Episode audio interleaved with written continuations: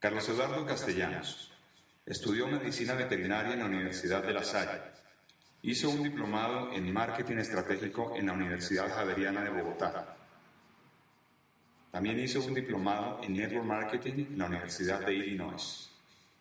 Ha construido un negocio de nueva economía que es hoy en día uno de los más grandes y más reconocidos en Latinoamérica. Durante los últimos 15 años se ha dirigido a más de 400.000 personas en diferentes países de Latinoamérica y Europa, así como de Estados Unidos. Con ustedes, Carlos Eduardo Castellanos.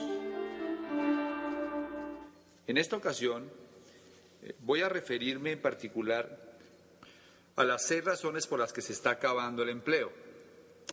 Definitivamente nos estamos dando cuenta todos los días a través de los comentarios de las personas que tenemos a nuestro alrededor, de las publicaciones en prensa y de las noticias que recibimos en la radio y en la televisión, de que hay una crisis inusitada debido a la cantidad de personas que hoy en día han perdido su empleo o están viviendo la crisis económica producto de no tener la estabilidad laboral que se tenía en otras épocas. Definitivamente para cada uno de nosotros que hemos crecido dentro de la era industrial, no es fácil entender cuáles son las razones que están haciendo que definitivamente lo que considerábamos como un método seguro y estable para conseguir dinero, de buenas a primeras se vea tan amenazado como lo es el tener una ocupación laboral en alguna empresa o algún trabajo estable como lo era el empleo. En este podcast, básicamente lo que quiero hacer es hablarles sobre cuáles son esas razones que están haciendo que el empleo hoy sea tan vulnerable. La razón número uno es que la tecnología desplazó la mano de obra. Cada vez que el hombre inventa algo o descubre una nueva forma de hacer las cosas, se produce un impacto social y económico importante. Cuando el hombre descubrió o inventó el sistema numérico que conocemos actualmente, en ese momento comenzó la era agrícola y pues obviamente tuvo un gran impacto en su momento.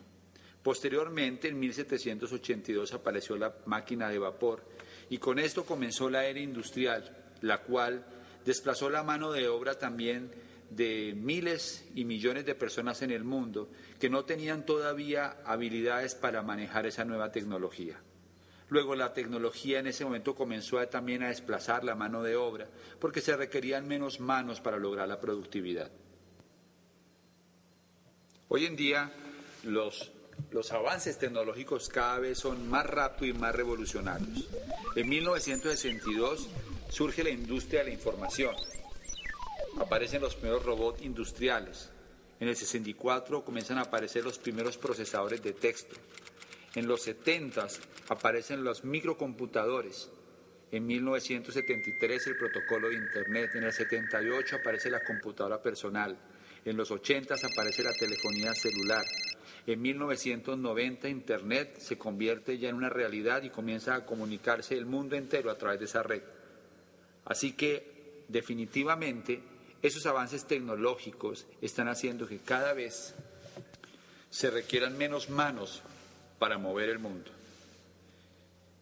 En 1820 en los Estados Unidos más del 70% de la fuerza laboral trabajaba en granjas ahora solo lo hace el 3% y las granjas son cientos de veces más productivas que en ese entonces. Eso no significa que se vayan a acabar los trabajos agrícolas, sino que la tecnología aumenta hasta tal nivel de la productividad que se requieren definitivamente muchas menos personas para lograr mantener altos niveles de productividad. Como conclusión, definitivamente eh, podemos eh, asegurar que la tecnología desplaza a la mano de obra y elimina empleos. Aunque en ese mismo proceso tecnológico y en ese avance tecnológico mejor, también eso implique que haya personas que tengan que prepararse para poder desarrollar esa misma tecnología. Es decir, que la tecnología también genera nuevos empleos de personas especializadas en ciertas áreas, pero finalmente son más la cantidad de personas que se ven desplazadas a través de la tecnología que las personas que realmente pueden entrar a participar en ese proceso de mano de obra. La segunda razón por la que el empleo está amenazado y se está acabando es la globalización. La globalización y la consecuente desregulación de las economías han creado un marco propicio para la entrada de tecnologías y productos que reducen la oportunidad a miles de empresas que están menos tecnificadas. El desarrollo tecnológico tiene las siguientes fases.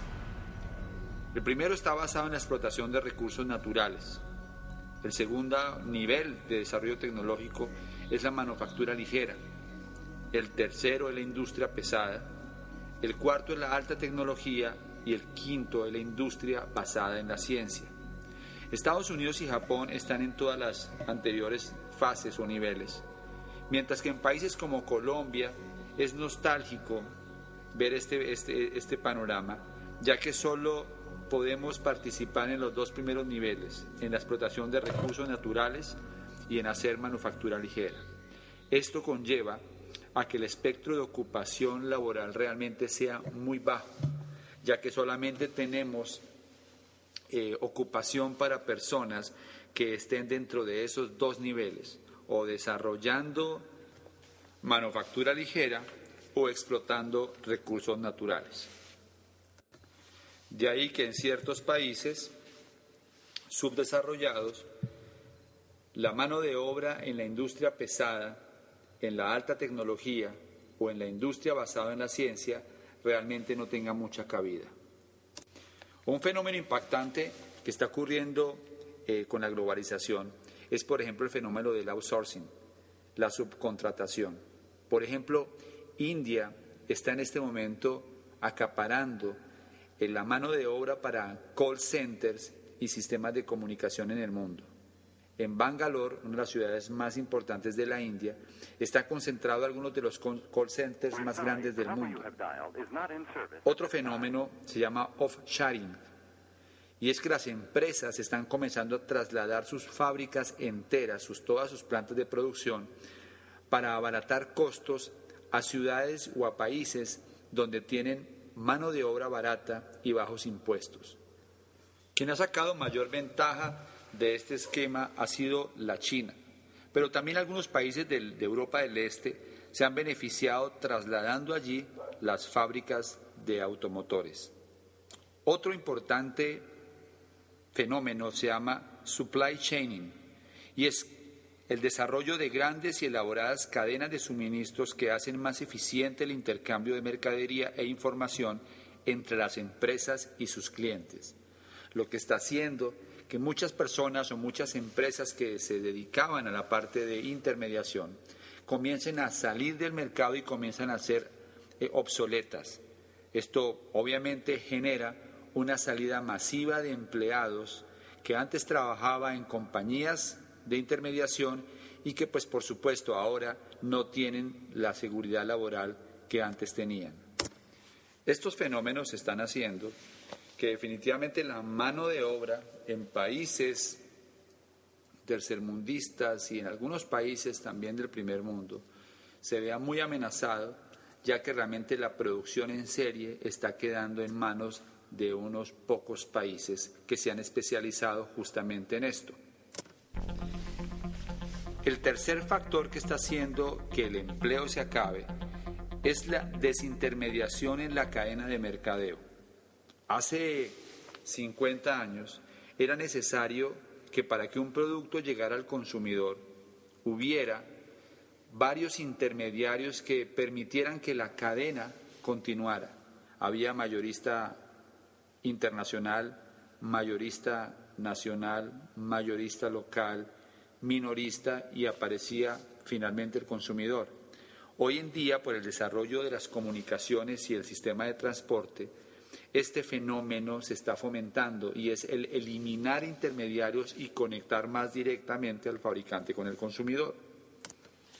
La industria del turismo, la industria de los seguros y también de la tecnología son donde más se ha hecho evidente este, este fenómeno de la desintermediación en la cadena de mercadeo.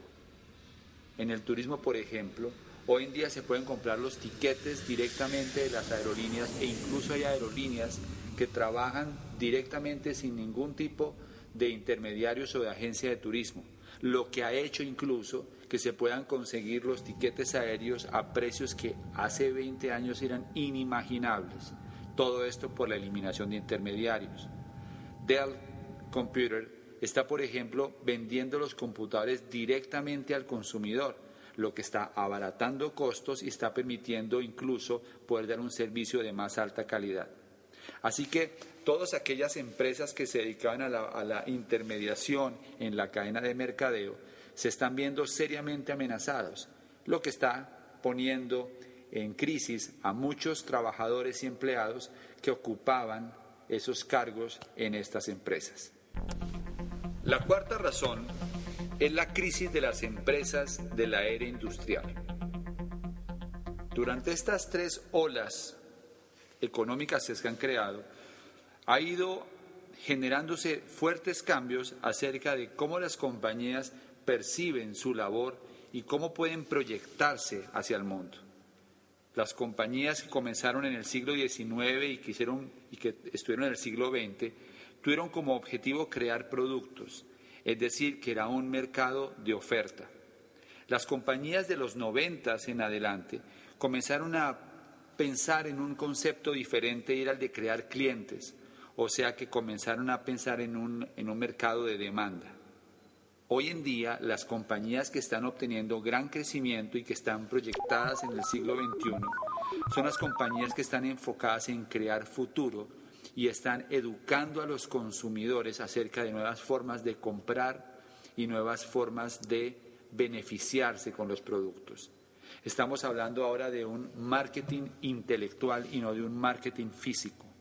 Las empresas que no se han adaptado aún a esta nueva economía están en crisis y esto genera constantes fusiones o despidos masivos, lo que al final a los trabajadores empleados en estas grandes corporaciones les genera la incertidumbre acerca de su futuro. Hoy en día escuchamos constantemente en todos los medios de comunicación acerca de las compañías que antaño eran compañías sólidas, compañías que cualquier persona podría asegurar que eran compañías que tenían todo el respaldo y cómo estas compañías han empezado a tener grandes crisis y están empezando a despedir masivamente a miles de empleados que obviamente no estaban preparados para una situación como esta. La quinta razón es la inflación académica. En los próximos 30 años se graduarán el equivalente a todos los, profesionales que se han graduado en toda la historia del hombre. Las estadísticas dicen, por ejemplo, que en Colombia entre el año 2001 y 2009 se han graduado 425.895 economistas, administradores y contadores. Se han graduado también en el mismo periodo 323.303 ingenieros y arquitectos, 252.116 en ciencias sociales y humanas. Se han graduado también 150.000 en ciencias de la educación.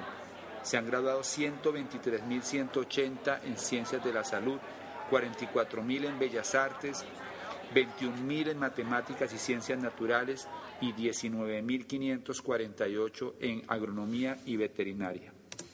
Si lo miramos por grado eh, de educación eh, académica, por nivel de formación, encontramos con que en ese periodo del 2001 al 2009 se graduaron 850.520 universitarios. Con especialización hubo 242.167 con eh, doctorado, con maestría, perdón, 24.786. En carreras técnicas se graduaron 168.391. Lo que quiere decir es que hoy en día definitivamente tener una profesión es como hace 20 años tener un bachillerato. Esto afecta directamente los salarios de todos estos empleados ya que cuando hay oferta eh, eh, excesiva de algún bien, pues los precios automáticamente bajan. En Colombia, por ejemplo, el promedio del ingreso de una persona con una carrera técnica es de 901 mil pesos. de una persona con una carrera universitaria es de 1.378.000. Si hace especialización, el salario promedio es de 2.396.000. Si tiene maestría, 3.007.000 y con doctorado hasta 4.900.000. Otra estadística interesante habla sobre el salario promedio en 2009 para graduados de entre 2001 y 2009. Es decir, que aquella persona que se graduó en el 2001, ¿cuánto estaría ganando en el 2009? Pues aquí la estadística dice que una persona que se graduó en el 2001 debe estar ganando en el 2009 aproximadamente 2.052.000 pesos, esto tomando un promedio de todas las profesiones.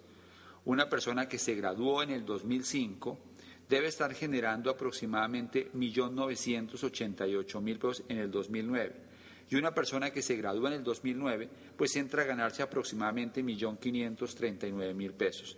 Lo que quiere decir que para poder aumentar el salario en 500.000 pesos, una persona debe esperar aproximadamente ocho años. Definitivamente con una oferta de profesionales al nivel que estamos eh, teniendo, es difícil que sumando a las anteriores situaciones que están afectando el empleo, toda la gente que se gradúe logre realmente tener un empleo acorde con su preparación, un, empleo acorde con sus necesidades económicas. Así que la mayoría de las personas están comenzando a renunciar a la posibilidad de ganar lo que aspiraban y están comenzando a ofrecerse cada vez por menos dinero, lo que le quita estabilidad a muchos profesionales que están haciendo carrera. Alguien que tiene hoy 10 años trabajando en una, en una profesión, lo que sea, pues tiene el riesgo de que pueda haber personas que puedan ofrecer por la mitad de ese salario su trabajo y, y, finalmente están más actualizados. Lo que hace que después de los 30 años, 35 años, para muchos profesionales resulte muy difícil sostener sus empleos por la misma eh, competencia que tienen acerca, cerca de los profesionales que están recién graduados. La sexta razón que está haciendo que se acabe el empleo es la educación que se impartió en la era industrial y que todavía seguimos recibiendo. Cada cuatro años se genera un conocimiento que duplica el total de conocimiento que ha generado el hombre en toda su historia. Es decir, cuando un alumno termina la universidad ya es totalmente obsoleto y si quisiera estar actualizado tendría que volver a comenzar desde el principio. Del siglo IV antes de Cristo al 1900 después de Cristo, el conocimiento se duplicó. De 1900 a 1950 se volvió a duplicar. De 1950 a 1965 se volvió a duplicar. De 1965 a 1993 se duplicó cada tres años. Hoy se duplica, dicen los expertos, cada 18 días. Lo que implica que realmente hoy el conocimiento que necesita tener cualquier persona que quiera triunfar es básicamente aprender a aprender e incluso aprender a desaprender, porque necesitamos profesionales, necesitamos eh, hombres y mujeres que estén dispuestos todo el tiempo a seguir aprendiendo y a seguir obteniendo información que los mantenga actualizados en un mundo que cambia a una velocidad inimaginable. El modelo educativo que todavía tenemos es un modelo educativo hecho en la era industrial, diseñado en la era industrial y que buscaba eh, pues, ser una solución para, para la era industrial en la que se requería producción en masa y los colegios y las universidades funcionan tal como funcionaban las fábricas en la era industrial. Así que cuando salimos de las universidades, la mayoría tenemos el grave inconveniente de que el conocimiento que obtuvimos en, en, gran mayoría no es compatible con el mundo que tenemos. De tal forma que hoy en día incluso una de las preocupaciones más grandes que tienen eh, en los países eh, más avanzados es cómo van a hacer para que todos estos niños que están estudiando hoy en día encuentren en el futuro un mundo donde puedan desarrollar las habilidades y los conocimientos que aprendieron, porque finalmente se van a encontrar con un mundo que avanza a tal velocidad que probablemente no van a encontrar donde poder desplegar todo el conocimiento y toda la información que obtuvieron cuando estuvieron en el colegio y en la universidad.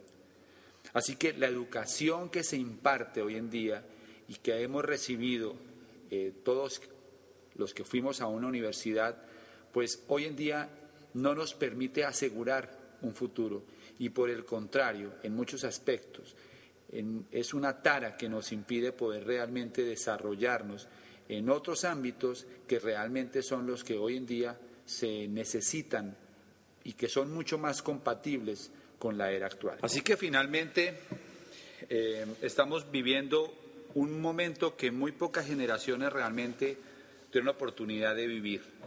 Nos tocó eh, ver el cambio de una era económica a otra era económica. Y pues en todas las eras ha habido crisis. Cada vez que hay un cambio se producen crisis y las crisis las viven aquellas personas que no eh, pueden adaptarse fácilmente al, nuevo modelo. Hoy en día los que están viviendo la crisis son aquellas personas que todavía se resisten a, vivir el nuevo modelo y a entender que el empleo ya no es una solución real para poder eh, conseguir los sueños o para poder lograr una estabilidad económica y poder realmente asumir la responsabilidad que implica convertirse en un empresario, convertirse en un emprendedor y hacerse 100% responsable de su futuro y no depender más de la maquinaria laboral de la era industrial.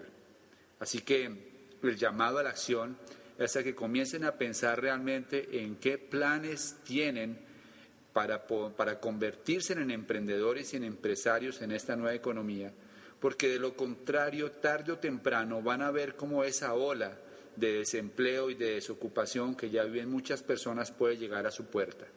Es un llamado de atención y entender que definitivamente las goteras se tapan en verano y no en invierno. Es decir, que hay que tomar la decisión de hacer cambios y de hacer ajustes antes de que sea necesario. Porque muchas personas cuando ya el problema llega a su puerta, pues no tienen la capacidad para reaccionar y la mayoría de familias ven como años de trabajo se comienzan a desboronar porque no tenían una educación financiera sólida y porque no tienen un plan B que les permita mantener los ingresos aun cuando pierdan el empleo. Estamos escuchando una de las obras más importantes de la historia de la humanidad. Estamos escuchando el movimiento Primavera de las cuatro estaciones de Antonio Vivaldi. Esta obra es importante no solamente por lo que representa musicalmente, sino porque también nos ayuda a pensar y a entender acerca de las fases y los ciclos que vivimos en nuestra vida.